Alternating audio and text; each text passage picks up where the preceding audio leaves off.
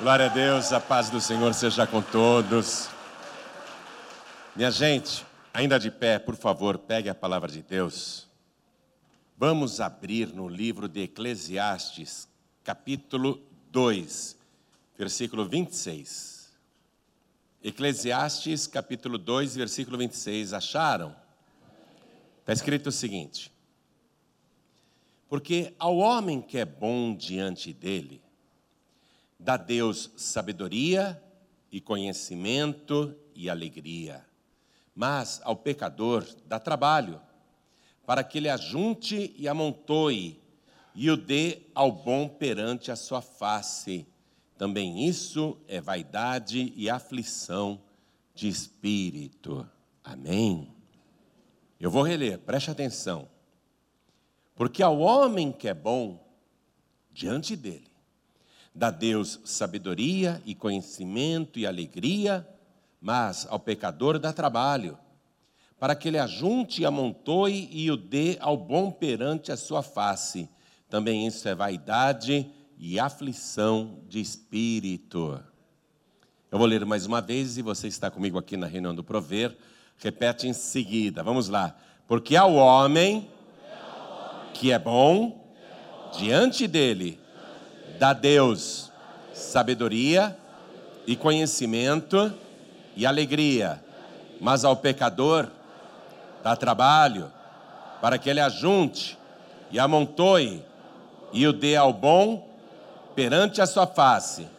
Também isso é vaidade e aflição de espírito. Amém? Quem crê nesta palavra? Levante a mão. Então vamos dar para ela a melhor salva de palmas que você já deu em toda a sua vida. E enquanto você aplaude, abra a tua boca e diga glória ao teu nome, Senhor. Diga, abra a boca, diga glória ao teu nome, Senhor. Bendito seja o teu nome. Pai querido e Deus amado, abre o céu para receber estas palmas, este louvor, e sobre cada vida que te glorifica Derrama a tua bênção, a tua virtude, o teu poder. Agora, Pai, vem explicar isso para a gente. O que, que é isso que o Senhor faz? Como que o Senhor trabalha? Ensina a gente. Usa a boca do pregador, usa os lábios do mensageiro. Envia a tua palavra com poder e autoridade. E que a tua palavra vá, percorra toda a terra e produza o resultado para o qual está sendo mandada. Em nome do Senhor Jesus. Diga amém, Jesus. Poder se assentar, por favor. Modo estranho de Deus trabalhar, eu quero que Ele explique isso melhor para a gente. Porque ao homem que é bom diante dele, já começa aí uma revelação. Porque tem muita gente boa neste mundo. Há até ateus que são bons. Não pense você que o ateu é maligno, o ateu é do diabo. Tem muita gente que não acredita em Deus e é bom caráter, é um bom cidadão, é um bom marido, é um bom filho, é uma boa esposa. Mas aqui não se trata apenas da bondade que a humanidade considera como bondade. Mas diante de Deus, a pessoa tem que ser boa segundo o que Deus acha bom, não o que a sociedade acha bom. Então, já começamos aí. Ao homem, ao ser humano que é bom, diante dele, segundo o critério de Deus Aí ele dá sabedoria, conhecimento e alegria. O que foi que nós vimos lá no livro de Êxodo, capítulo 35, versículo 30? Vamos lá atrás de novo? Quando a gente começou a estudar essa palavra, como é que o povo de Deus enriquece, prospera. Um povo que não sabia nada, não tinha cultura, não tinha estudos. Como que esse povo veio a se tornar o mais rico e poderoso da terra, a gente viu ali. Eu vou reler, ó. quando Deus disse para Moisés que ele tinha separado o Betsalel, e a gente já aprendeu o que é Betsalel, é aquele que tem a sua casa na sombra de Deus. E o versículo 31 diz: E o Espírito de Deus o encheu de sabedoria e entendimento e ciência em todo ofício, em todo artifício. Então, é a confirmação aqui do que eu li para você em Eclesiastes capítulo 2, versículo 26. Porque ao homem que é bom, dá Deus sabedoria e conhecimento. Sobre Betsalel, Deus colocou sabedoria e entendimento. Ou a mesma coisa que conhecimento. Então, Deus dá, é Deus quem dá. Não é uma faculdade quem dá. Tivemos aqui testemunhos de pessoas que não têm o curso primário completo e se tornaram milionárias. Então a sabedoria, a verdadeira sabedoria é Deus quem dá. Mas ao pecador, quer dizer, a pessoa que não é de Deus, pessoa que não é boa diante de Deus, a pessoa trabalha muito. Ela até é bem sucedida na sua atividade, sem Deus. Mas ela está juntando, ajuntando com muito trabalho, e essa pessoa se torna mesquinha e egoísta. Ela passa a guardar e acumular, porque ela não tem Deus. O entendimento dela, a sabedoria dela, não é para dar, é só para receber. A sabedoria dessa pessoa sem Deus, que até é boa, é um bom empresário, uma boa empresária, o entendimento dessa pessoa, a sabedoria dessa pessoa é para amontoar, ajuntar. E Deus permite até que ela junta. Por isso que você às vezes encontra pessoas que não são de Deus e bem-sucedidas. Aí você vai ver que a pessoa está ganhando dinheiro, está amontoando, mas não está usufruindo. Guarda, guarda, guarda e não usufrui. Há pessoas milionárias que nunca fizeram uma viagem ao exterior para não gastar. Pessoas que nunca tiveram um bom carro ou uma boa casa, porque ela acumula, ela não quer gastar. Ela está juntando, ajuntando. Deus diz: trabalha mesmo, trabalha muito. E ela junta, junta, junta, olha só, e amontoa. Aí Deus faz essa pessoa dar ao que é bom perante a sua face. Por isso que também você vê negócios que estavam nas mãos de uma pessoa sem Deus, e aquele negócio que um dia já foi bom, de repente ficou ruim. Aí ela coloca a venda e praticamente dá o negócio, dá por um preço muito em conta, facilita demais. É comum você ouvir histórias de empresas que são vendidas por um dólar. Por quê? Porque tem um passivo gigantesco.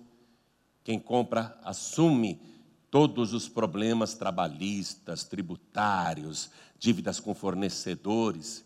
Então, são empresas vendidas por um dólar, gigantescas.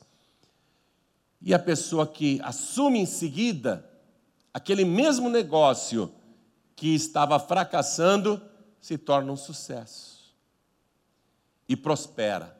Eu vou te dar o exemplo aqui muito famoso, um exemplo famoso no mundo todo, que é de um homem chamado Henry Parsons Crowell. Esse homem, quando criança, aos nove anos de idade, ficou órfão pai dele pegou tuberculose e morreu. E esse menino, já órfão de nove anos, ele queria ser pregador do Evangelho, queria ser um ganhador de almas. Mas quando ele estava com 17 anos de idade, ele pegou tuberculose também, a mesma doença que tinha matado o pai dele. E ele ficou em tratamento, morre, não morre, morre, não morre, falta de ar, fraco, muito doente. Ele ficou durante sete anos se tratando da tuberculose. Morre, não morre, morre, não morre. Mas o sonho dele era ser um pregador. E na cidade dele, de Cleveland, foi um evangelista pregar.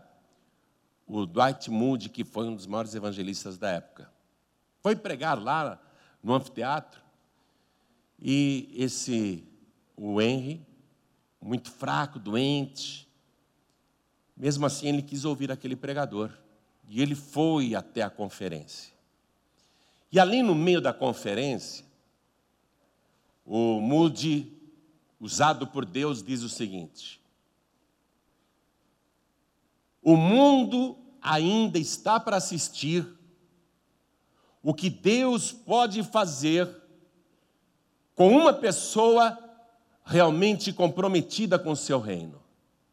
Aí o Henry Crowell ouviu isso, doente, fraco. Ele fez uma oração a Deus, ali mesmo, sentado onde ele estava, ele orou. Falou: Meu Deus, eu sei que eu não vou mais conseguir ser um pregador do Evangelho, não tenho mais fôlego, não tenho mais ar no meu pulmão, mal consigo falar, mas eu posso ser um bom negociante para o teu reino, eu posso ser um bom empresário, se o Senhor me permitir ganhar dinheiro, então eu vou patrocinar evangelistas e pregadores como este Moody, que é um grande ganhador de almas. Ele fez esta oração assim, sentado, como você está aí. E tudo bem. Terminou a reunião, ele fez esse compromisso particular com Deus e continuou a sua vida. Sarou da doença, depois de sete anos padecendo de tuberculose, ele sarou. E um dia que ele estava andando, ele viu um moinho velho, um moinho de trigo velho. E estava vendo aquele moinho. E ele foi perguntar quanto custava. Ele sentiu o desejo de comprar aquele moinho. E o moinho estava falindo, porque os proprietários não conseguiam fazer a coisa se equilibrar. As despesas eram maiores do que as vendas, do que o lucro, e o moinho estava altamente endividado, e os proprietários queriam rapidamente passar para frente aquele negócio falido, até para preservar o que eles tinham. E o Henry Crowell chega ali ingenuamente e faz a proposta de compra e foi uma oferta tão barata que ele comprou. Ele comprou assumindo todo o passivo e as dívidas. Ele comprou. Ele comprou o moinho endividado. O nome do moinho, Quaker. Aí ele foi fiel no compromisso dele com Deus. Meu Deus, eu quero ganhar dinheiro com esse moinho eu vou devolver o dízimo, eu vou ser fiel, me abençoe. E ele começou a devolver o dízimo, mesmo com o moinho endividado. Ele podia falar: não, vamos ver se eu consigo pagar as dívidas, depois do lucro eu vou começar a dar o dízimo desse moinho aqui. Mas ele não fez isso. Mesmo no prejuízo, mesmo com dívidas, mesmo num negócio falido, ele começou a dar o dízimo na igreja que ele era membro. E aí começaram a aparecer pedidos dos supermercados, daquelas aveias quáquer, que ninguém comprava. Ele criou uma caixinha bonita, começou a divulgar as qualidades dos cereais, e em pouco tempo todos os supermercados dos Estados Unidos da América estavam repletos, todos eles tinham o produto Aveias Quaker. E ele dando dízimo, e ele começou a ganhar dinheiro, e as vendas aumentando, ele falou: agora eu vou dar 20%. E as vendas aumentando. Agora eu vou dar 30%, agora eu vou dar 40% de dízimo, 50%. A aveia Quaker que você já deve ter visto, Aqui no Brasil, eles estão há muitos e muitos anos, eles têm concorrentes de peso, como a Nestlé, que aliás é uma super empresa também. Altíssima qualidade, o produto Nestlé tem uma altíssima qualidade, o padrão deles de qualidade é excelente. E a Nestlé coloca muita verba de publicidade, promoção e no ponto de venda, mas ninguém, mesmo no Brasil e em qualquer parte do mundo, consegue tomar o lugar das aveias quaker, que até um nome estranho, um nome esquisito demais, e mesmo assim é líder de vendas em todo o mundo. Você sabe quanto a empresa dele fatura por ano agora? Hein? Você sabe quanto a Veias Quaker fatura por ano? 40 bilhões de dólares.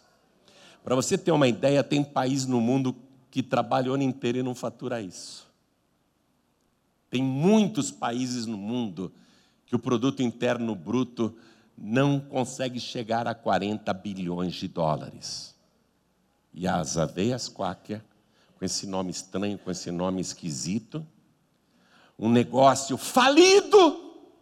Olha aqui, um negócio falido, falido na mão do homem sem Deus porque eles ajuntaram, montaram o um negócio e Deus falou: agora vocês vão entregar isso para aquele que me agrada. Deus faz o ímpio ajuntar para dar àquele que agrada a Deus. Amados, isso é muito sério. Essa palavra é verdadeira.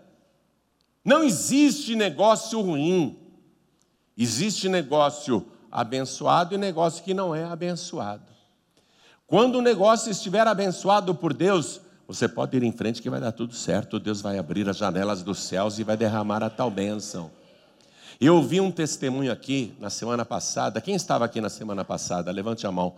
Você ouviu o testemunho do Márcio? O Márcio está aí ainda? O Márcio falido, devendo oito meses de aluguel, atrasando pagamento de empregados, aquela coisa toda, você ouviu o testemunho dele. Aí o Márcio começou a dar o dízimo e a oferta alçada, a esposa dele o dízimo e a oferta alçada, e algumas coisas aconteceram. Mas um dia a pastora da igreja Paz e Vida que eles congregam falou assim: Me diz uma coisa, a sua empresa é dizimista?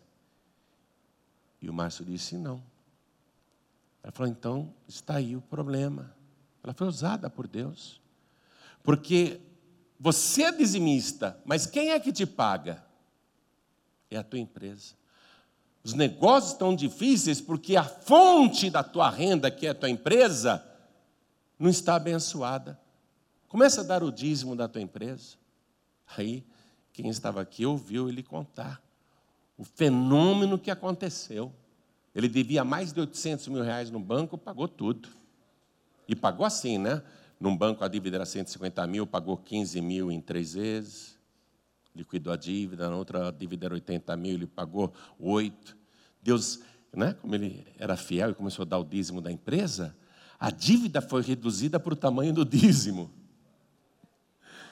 Pagou tudo, tem sede própria, você vê? Era o mesmo negócio. Atenção, minha gente, é isso que eu quero que vocês entendam. O moinho Quaker, no início, era falido. O mesmo moinho Quaker, o mesmo, não houve mudança nenhuma, o mesmo, se tornou um fenômeno mundial. Uma marca consolidada, valiosíssima, não tem concorrente para eles.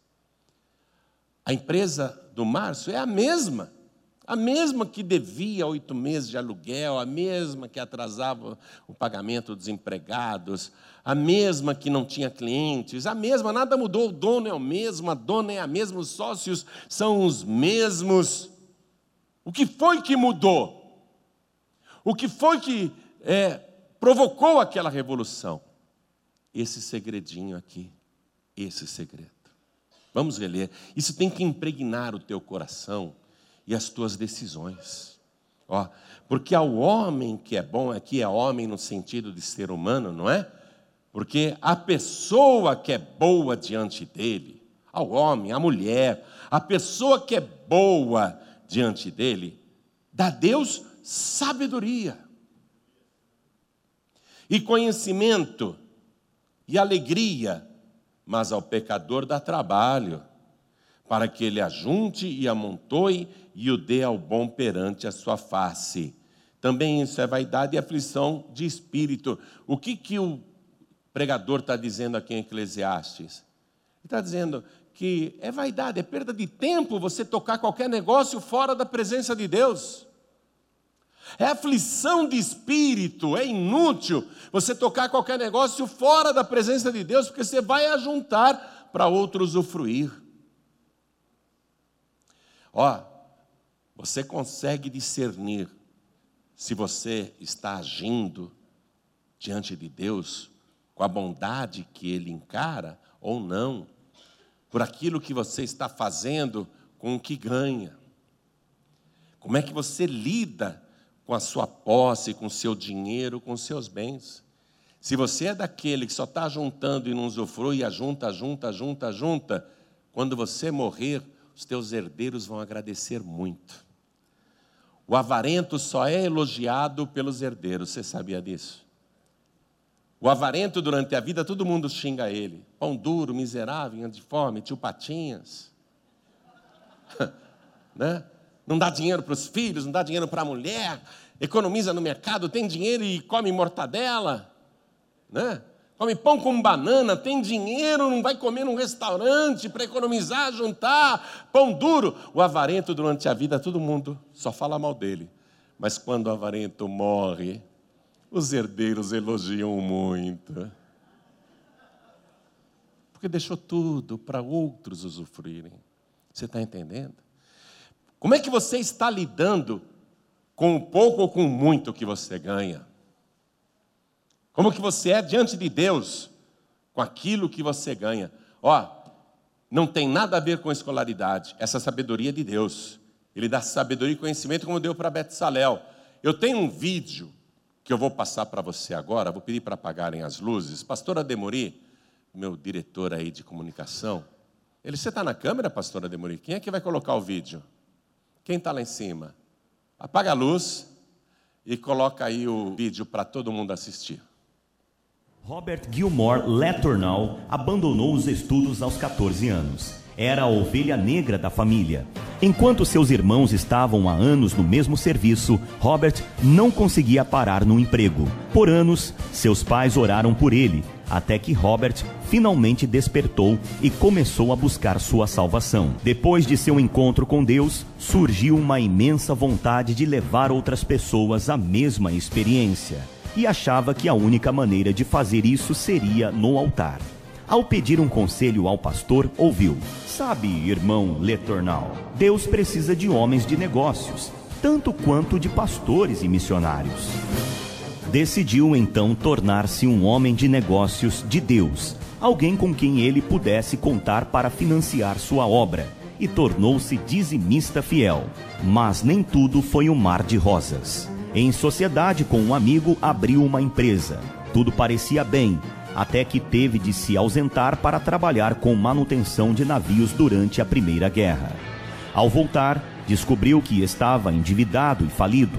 Para saldar as dívidas, trabalhou no conserto de um trator e foi contratado pelo proprietário para nivelar vários acres de terra, usando também um scraper, raspadeira. Apaixonou-se pelo trabalho, comprou um trator e com o scraper alugado, começou um negócio de terraplanagem. Em maio de 1921, estabeleceu uma oficina de engenharia para projetar e construir suas invenções. Em 1930, já com duas fábricas, vislumbrou um próximo ano de ganhos sólidos e prosperidade. Ali, seus pés escorregaram. Disse que não daria o dízimo aquele ano, e sim investiria na empresa, para que no próximo ano pudesse dar um valor de que Deus pudesse se orgulhar. Achou que Deus não se importaria, afinal de contas, receberia sua parte no fim do período. Anos depois, reconheceu. Junto com orgulho, também tinha medo. Estava querendo ver primeiro se o negócio iria dar certo. Enganosamente achou que se Deus quisesse receber, teria de abençoá-lo, e não que tinha primeiro que crer e dar. Ele mesmo escreveu: Deus não faz negócios dessa maneira. Se você esperar para ver como será a colheita antes de dar a Deus a sua parte, será visto por ele como um homem de pouca fé. Ele com certeza percebeu minha justificativa falsa. Sem a fé necessária, não houve o resultado esperado. Percebeu que Deus não estava interessado no valor de seu dízimo, mas na atitude que demonstrasse fidelidade e fé incondicional. Resolveu fazer muito mais para Deus. Fez um pacto de fidelidade e obediência, uma sociedade com Ele.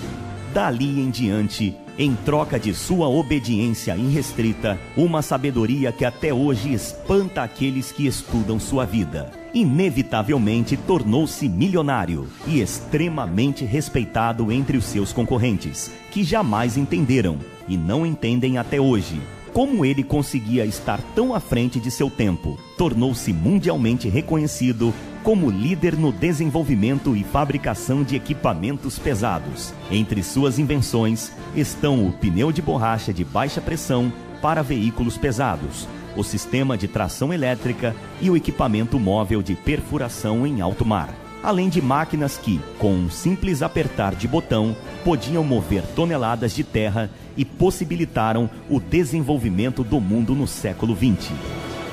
Podemos dizer, sem medo de errar, que o século XXI não teria chegado tão longe sem as invenções de Letourneau. Visto como um gênio da engenharia, ele escreveu em seu livro: Eu sou apenas um mecânico que Deus tem abençoado. Ele usa os fracos para confundir os fortes. Não há explicação lógica para o fato de eu ter desenvolvido essas máquinas. Eu não passei da sétima série na escola. Aos 30 anos, eu estava falido e endividado. Letourneau viu seu trabalho como um serviço a Deus e já não se limitava mais ao dízimo. Gradualmente aumentou o percentual, até que chegou a doar 90% de sua renda à obra de Deus. Além disso, dedicava sua vida a ganhar almas. Enxergando o que era realmente importante, entendia que tudo pertencia a Deus e que ele estava simplesmente administrando o que não era seu ao ser questionado sobre os valores doados à igreja, disse: A questão não é o quanto do meu dinheiro dou a Deus, mas sim o quanto do dinheiro de Deus guardo para mim mesmo. Forte demais, né? Não estudou, tinha só até a sétima série, fugia da escola tornou-se um mega empresário. A empresa dele, pesquisa na internet, você já ouviu falar, é a Caterpillar. Caterpillar.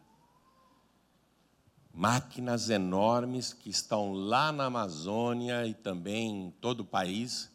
Pneu gigantesco, dá duas vezes a minha altura, o pneu que ele inventou. As máquinas. A empresa faturou 39 bilhões de dólares sujeito não tem nem estudos. As pessoas diziam, mas como que ele inventa essas coisas? Se ele não tem nem estudos.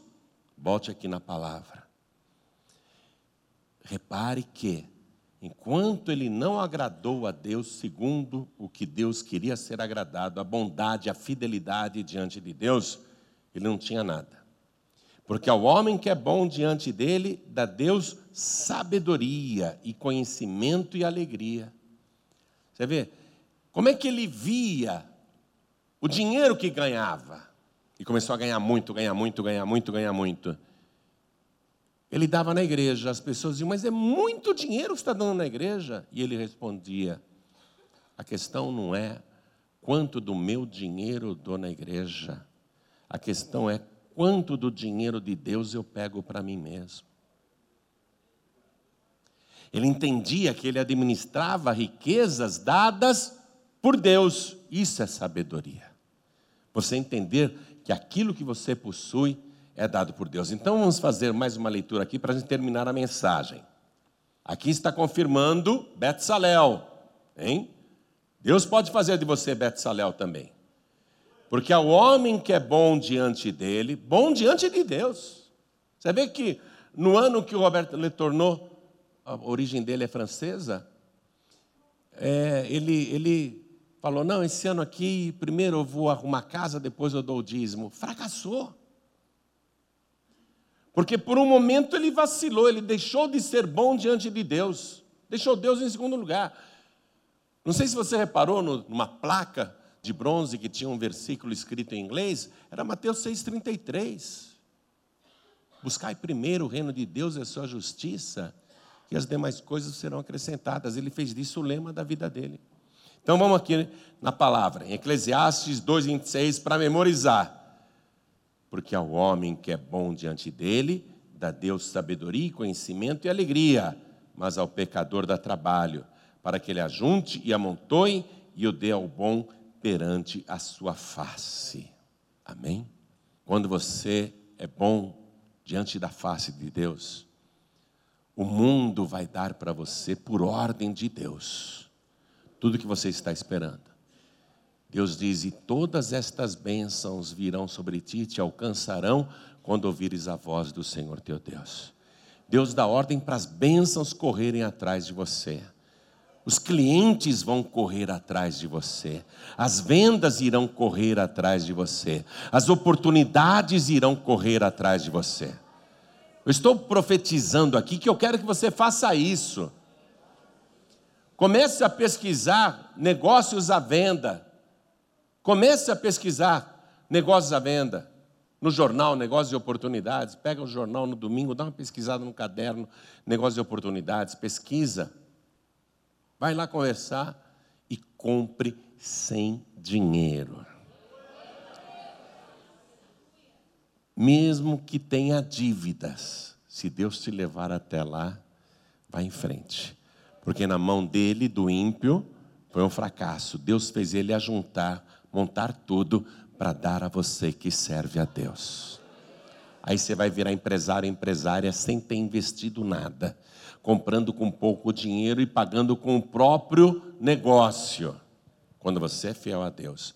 E eu não estou falando de megas negócios, não, porque você começa pequeno ou começa médio, mas se você for fiel a Deus, mesmo que você seja um simples trabalhador uma simples trabalhadora, sem estudos, sem qualificação, Deus vai mandar a oportunidade ao teu encontro. Eu me lembro de um membro da Paz e Vida que ele chegou do Nordeste, também do Ceará, o Ceará que manda gente demais aqui para São Paulo. Ele chegou aqui, não arrumava nem emprego, arrumou um emprego de ajudante de pedreiro, ó, ajudante de pedreiro. E ele arrumou esse emprego porque o pastor orou por ele. Mas o pastor falou assim: Eu vou orar, mas você vai prometer que você vai ser dizimista e ofertante fiel. Aí ele prometeu, arrumou um emprego de ajudante de pedreiro. Coitado. E foi fiel. Recebia o dinheirinho dele e trazia o dízimo na igreja. Fiel, estava contente. Olha, já arrumei trabalho. Essa igreja é uma bênção. Já arrumei serviço. Pastor orou, já consegui.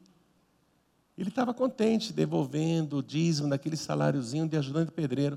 Um dia ele foi lá, na 24 de maio, no centro de São Paulo, no calçadão, um monte de gente andando para lá e para cá, um monte de barraca de camelô, né? Vendendo tudo quanto é bugiganga. Aí, de repente, ele escuta chamar o nome dele, ele olha, um conterrâneo, cara da mesma cidade lá do interior do Ceará. Oh, compadre, olha que mundo pequeno te encontrar aqui. Puxa vida, que coisa encontrar você nessa cidade enorme. Pois é, já tem aqui uns seis meses que eu cheguei, mais ou menos. Que coisa, hein? Você chegando e eu indo embora. O conterrâneo dele falou. Você chegando e eu indo embora. Rapaz, é o seguinte, eu sou dono daquela barraquinha de camelô, tá vendo? Aquela barraquinha de camelô?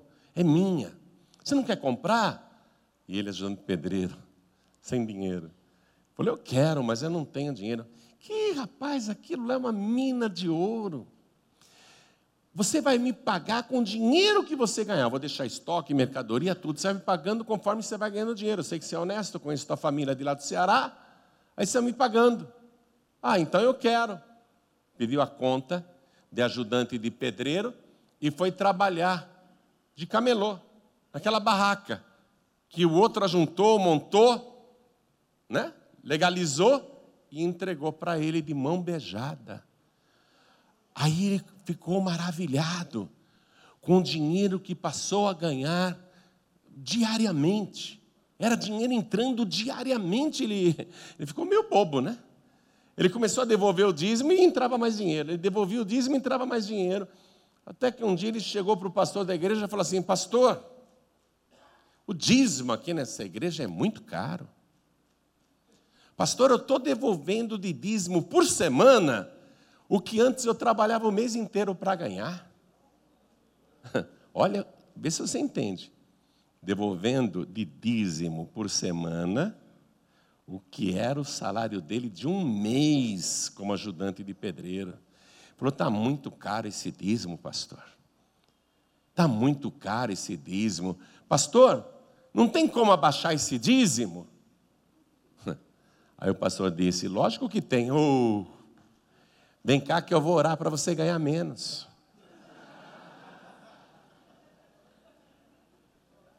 Sobre o pouco foste fiel, sobre muito te colocarei. A pessoa, quando tem a sabedoria de Deus, ela não pensa, eu estou devolvendo muito dinheiro para a igreja, para Deus. Questionaram o Robert, ele tornou. Você está dando muito dinheiro para a igreja? Ele foi sábio. A questão não é quanto dinheiro eu dou para a igreja, a questão é quanto dinheiro de Deus eu fico para mim. Eu gasto comigo mesmo. Está compreendendo? Final da vida dele, ele estava devolvendo 65% a 70% da receita. Hoje a Caterpillar é uma empresa de capital aberto. Mas na época dele, 65%, 70% da arrecadação da empresa ele devolvia para a obra. Eu quero que você seja um homem, uma mulher, que Deus use dessa maneira, que você ganhe dinheiro. E eu vou repetir aqui as palavras do Dwight Moody, que o Henry Crowell ouviu lá naquela conferência em Cleveland. Moody disse assim: O mundo ainda está para ver o que Deus pode fazer na vida de uma pessoa que realmente é comprometida com Ele. Foi isso que fez a Aveias Quaker se tornar essa potência mundial. É uma coisa particular entre você e Deus. Amém? Mas quando Deus vê a sinceridade, quando Deus olha e vê isso, ó, ao homem que é bom diante dele. Quando você se apresenta diante de Deus e ele olha o teu coração e vê sinceridade, bondade e verdade, então sai da frente. Sai da frente, porque você vai passar por cima de tudo. Não vai ter mais obstáculos para você. Agora, o homem, a mulher, tem que ter com Deus um compromisso espiritual em primeiro lugar. Eu sou servo de Deus. Eu vou falar uma coisa para você. Eu estou servindo a Deus e vou continuar servindo, não é porque eu quero ser rico.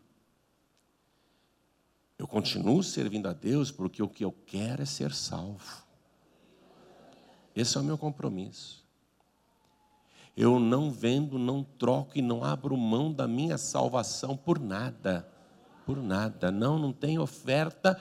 E digo mais: se Deus resolver, tira todas as rádios do João Ribe, tira a TV, tira as igrejas, tira os membros, deixa ele na lona e, enche ele de doença. Eu vou aguentar.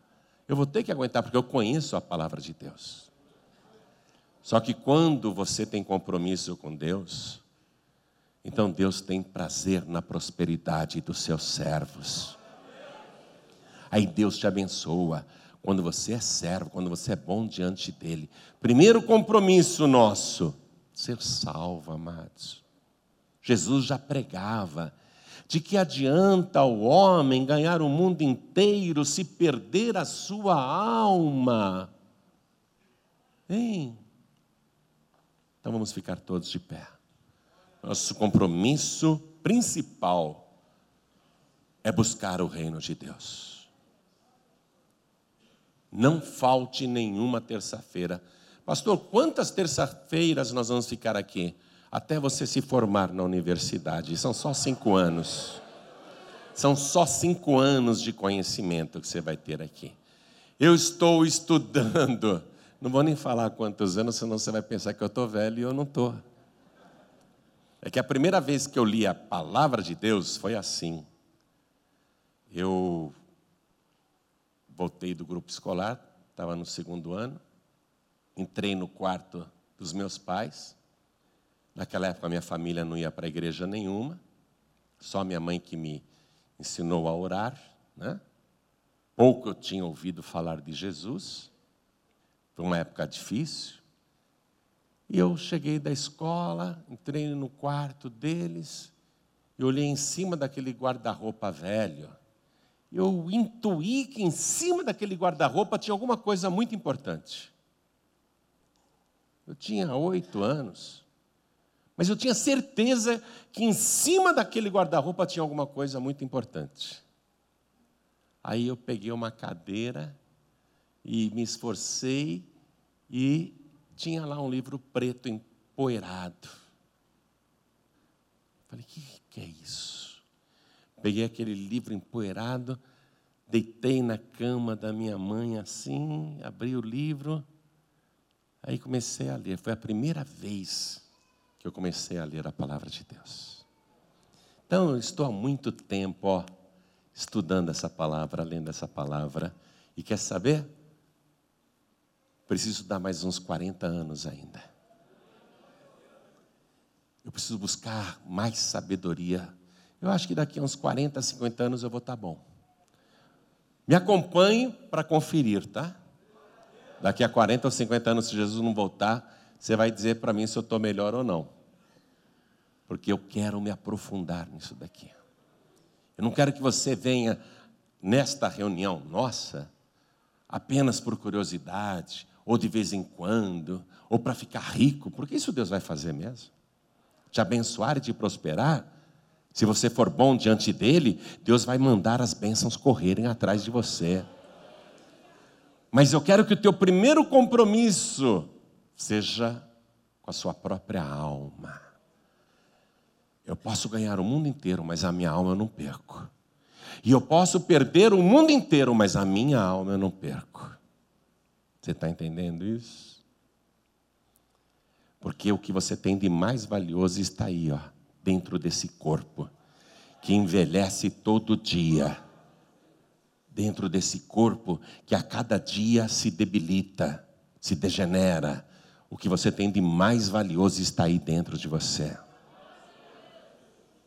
Isso, meu querido, minha querida, é algo tão caro e precioso que Jesus Cristo se sacrificou deu todo o seu sangue, deu toda a sua vida, sofreu todas as torturas e humilhações, para que você não pereça, mas tenha a vida eterna. É isso que Ele quer, que você tenha a vida eterna.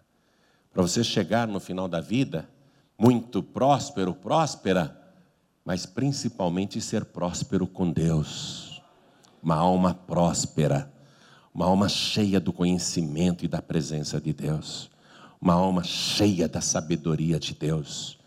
Então, o que, que eu quero fazer aqui agora?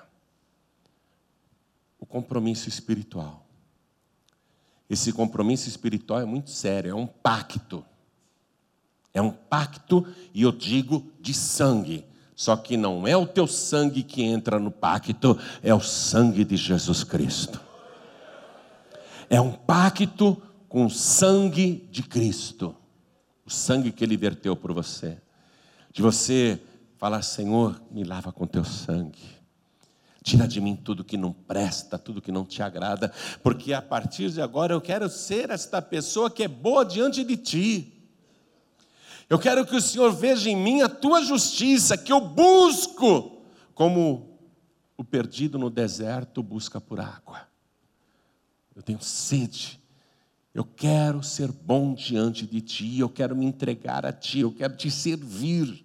Eu quero te adorar, eu quero verdadeiramente ter compromisso de te amar com todo o meu coração, com toda a minha alma, com todo o meu entendimento e com todas as minhas forças, porque é desse jeito que Deus quer que você o sirva. É desse jeito, e Deus não aceita menos do que isso, acredite em mim. Deus não aceita menos do que isso.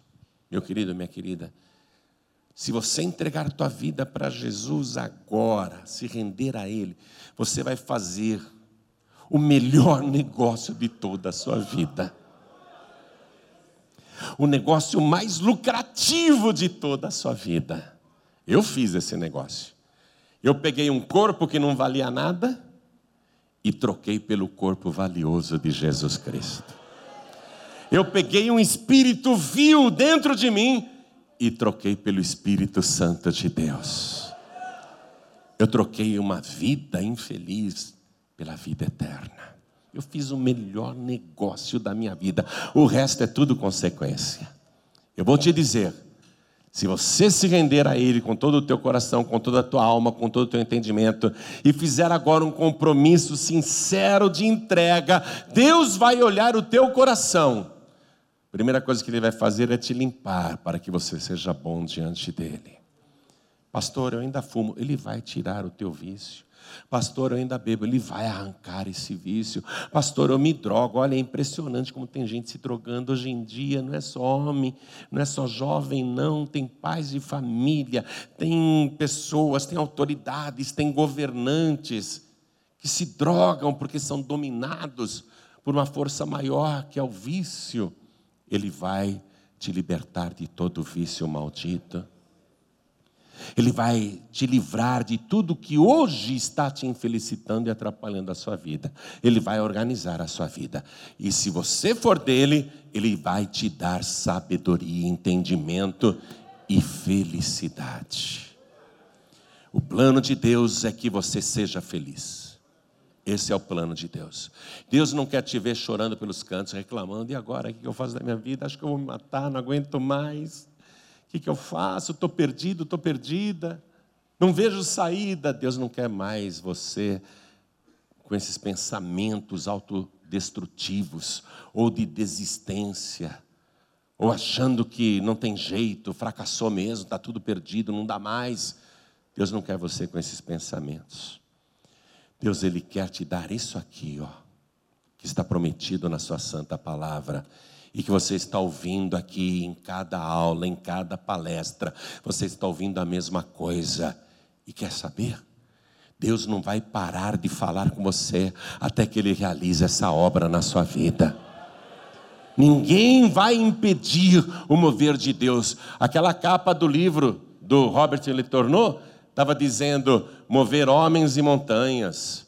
Ele vai mover o céu e a terra por tua causa. Ele vai mover todas as coisas por tua causa. Deus vai te abençoar. Mas começa nessa entrega num compromisso sincero, um compromisso verdadeiro. Você tem que ter a certeza que realmente se entregou. Se há alguma dúvida, se você não se sente seguro, segura ainda com relação à entrega que eventualmente você pode até ter feito anteriormente ou no passado, mas se isso não te dá segurança para você ter a certeza de que realmente o seu compromisso é com Ele, então você vai fazer esse compromisso agora. E o Espírito Santo de Deus está se movendo dentro de mim e Ele está te tocando também para essa decisão de se render a Ele, corpo, alma e espírito. Deixar o Espírito Santo trabalhar e te purificar. Tirar de você tudo que não agrada a Deus.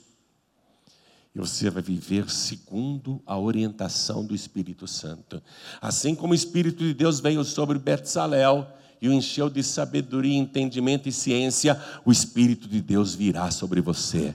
Te encherá de sabedoria, entendimento e ciência e alegria. Esse é o compromisso de Deus. O teu compromisso vai ser estar diante de Deus. Ao homem que é bom diante dele, o teu compromisso vai ser este: estar diante de Deus e com o coração em paz, com a consciência tranquila, sem acusações e sem tormentos. E começa por aqui, ó. Quando a gente vem para frente do altar, se ajoelha diante dele e diz: Senhor, agora é para valer. Eu nunca me entreguei a ti como eu estou fazendo agora. É algo muito forte. Pode olhar meu coração, meu Deus. Veja se eu estou brincando. Veja se eu estou encenando. Veja se eu estou fazendo uma coisa só para os outros verem. Não, meu Deus, se o Senhor olhar o meu coração, vai ver que agora eu estou me entregando inteiramente à tua presença. Eu vou andar diante de ti em espírito e em verdade. Então eu pergunto: olha para mim, quem aqui, com sinceridade mesmo, quer se entregar agora diante de Deus? Confirmar que você é dele, que o teu nome tem que estar escrito no livro da vida, que o Espírito de Deus tem que estar dentro de você, que o Senhor vai te guiar. Quem quer isto de verdade, declarando: Eu não tenho outro bem além de ti, o Senhor é o meu único, suficiente, exclusivo e eterno Salvador. Quem quer, ergue a mão direita assim, bem alto. Quem quer, quem quer para valer, vem para frente aqui agora, vem para cá. Vem, moço. Você tem quantos anos? 41. Rapaz, vou te falar uma coisa, viu? Eu não te conheço, mas os teus melhores 41 anos ainda estão por vir. E vão começar agora. Eu estou profetizando na tua vida. Viu? Vem para frente, o que eu estou falando para ele é para você também. Os teus melhores anos de vida estão começando agora. Você pode ter até uma certa idade, mas não importa. Hoje você está começando uma coisa totalmente nova. Quantos anos o senhor tem? 68. Os seus melhores 68 anos estão começando hoje. Viu? Senhor vai ver. Para Deus não tem esse negócio de, ah, o cara está muito velho para dar uma virada na vida. Moisés deu uma virada com 80 anos de idade. Amém? Você tem que vir aqui e se render a Ele. Eu quero chamar todos que estão sem igreja. Minha gente, esse negócio de ficar de galho em galho, pulando de igreja em igreja, cada vez vai a um lugar, isso não te acrescenta nada. Se você já é batizado, batizada nas águas e não se sente membro de nenhum lugar, se você hoje não é de igreja nenhuma, é de todas, então você realmente não é de nenhuma. Porque você tem que se ligar, ser parte do corpo de Cristo. O Evangelho diz que a igreja é o corpo visível de Cristo aqui na terra. Você tem que ser membro do corpo de Cristo. Não visita no corpo de Cristo. Visita não. Visita vai embora. O membro fica para sempre. Então você que não tem igreja nenhuma, vem aqui para frente agora. Porque o que eu ligar na terra será ligado no céu. Eu vou te ligar como membro do corpo de Cristo aqui nesta igreja. Eu vou te ligar aqui na terra e essa ligação vai ser confirmada no céu. As portas do inferno não prevalecerão mais contra a tua vida. Porque as portas do inferno não podem prevalecer contra a igreja. E se você é membro da igreja, o inferno nunca mais irá prevalecer contra você. Vem aqui para frente. Pastor João Ribe. Eu estou me sentindo muito, muito fraco, muito fraca na fé. Por causa de tantos problemas e tantas lutas, tantas dificuldades. Tem hora que me bate o desânimo, até depressão. Tem horas que não dá vontade de continuar mais. Tem dias que eu não quero nem sair da cama. Porque eu já penso que vai ser inútil. Eu vou batalhar para quê? Não vai dar nada, vai ser mais um dia de luta, cansaço. Você que anda fraco, fraca, vem aqui para frente que eu quero orar também. E não tenha vergonha, porque quando a gente é fraco, aí sim nós somos fortes. Quando você diz eu sou bom, Eu estou forte, eu estou firme. Aí a palavra de Deus diz que você é fraco. O homem de Deus, a mulher de Deus, admitir fraqueza é sinal de fortaleza. Quando eu estou fraco, eu falo para você, como é teu nome? David. Eu falo, oh, David, ora por mim. Quando, quando eu estou fraco, e na verdade eu estou sendo forte. Amém? Quando a gente reconhece que é fraco, aí nós somos fortes. Quando a gente acha, não, sou bom. Pedro achou que era o bom, né? Eu estou pronto a ir contigo até a morte. Pedro, não fala isso, hoje mesmo você vai me negar três vezes. Eu juro que não. Quando a pessoa acha que está forte, aí ela é fraca. E quando você acha que é fraco, aí é que você está forte. E se você está se sentindo fraco, vem aqui para frente, porque você vai voltar mais forte. Se tem mais alguém que quer vir, aproveita agora. E eu quero falar com você que está assistindo a gente pela TV ou pela internet. Quero falar com você que está nos ouvindo também pelo rádio, em qualquer lugar do Brasil e também no exterior. Quero falar com você que está em trânsito, ouvindo no teu veículo. Quero falar com cada pessoa que nesse momento está ouvindo à distância.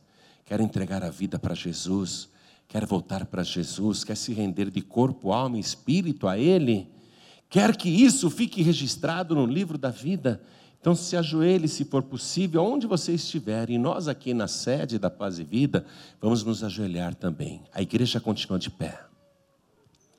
Coloque a mão direita assim sobre o teu coração. Ó, tem papagaio que sabe falar, né?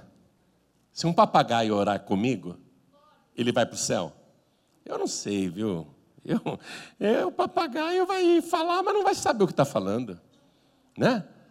Você não é um papagaio. Eu quero que você sinta as palavras. Apesar de você repetir comigo, eu quero que você faça essas palavras saírem do fundo da tua alma. Então fecha os teus olhos. Ore assim comigo, meu Deus e meu Pai. Eu estou aprendendo a tua palavra.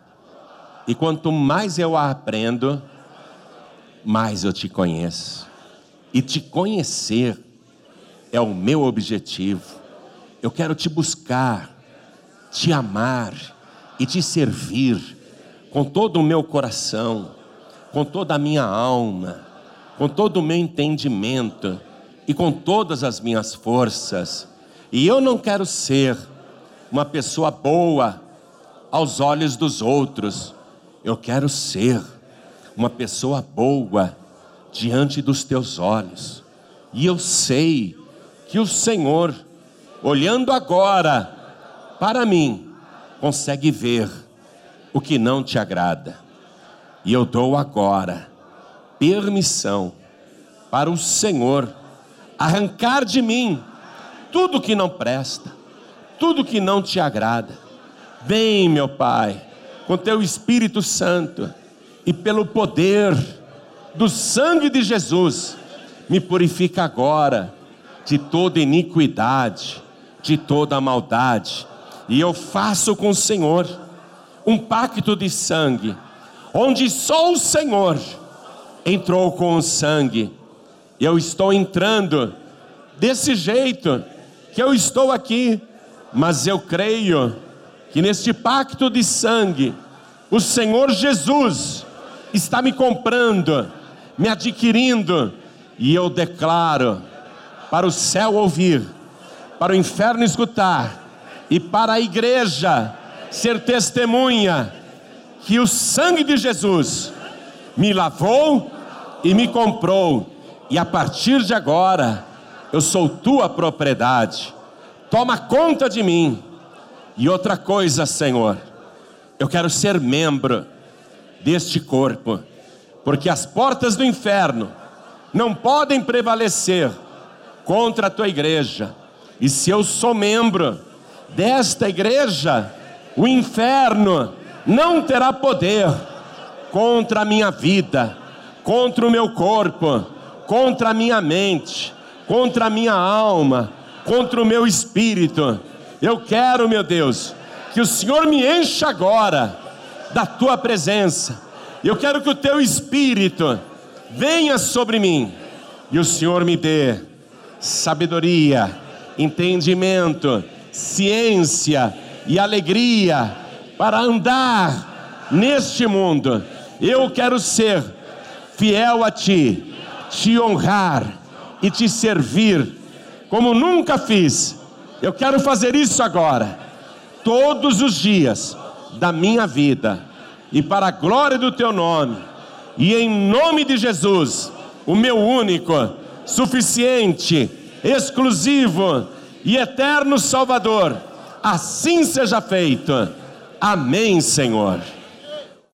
Você acabou de receber as boas novas do Evangelho através de João Ribe Palharim, um oferecimento dos pregadores do telhado. Participe da reunião de Paz e Vida. Para informações, acesse pazevida.org.br. Paz e Vida, lugar de gente feliz e ungida.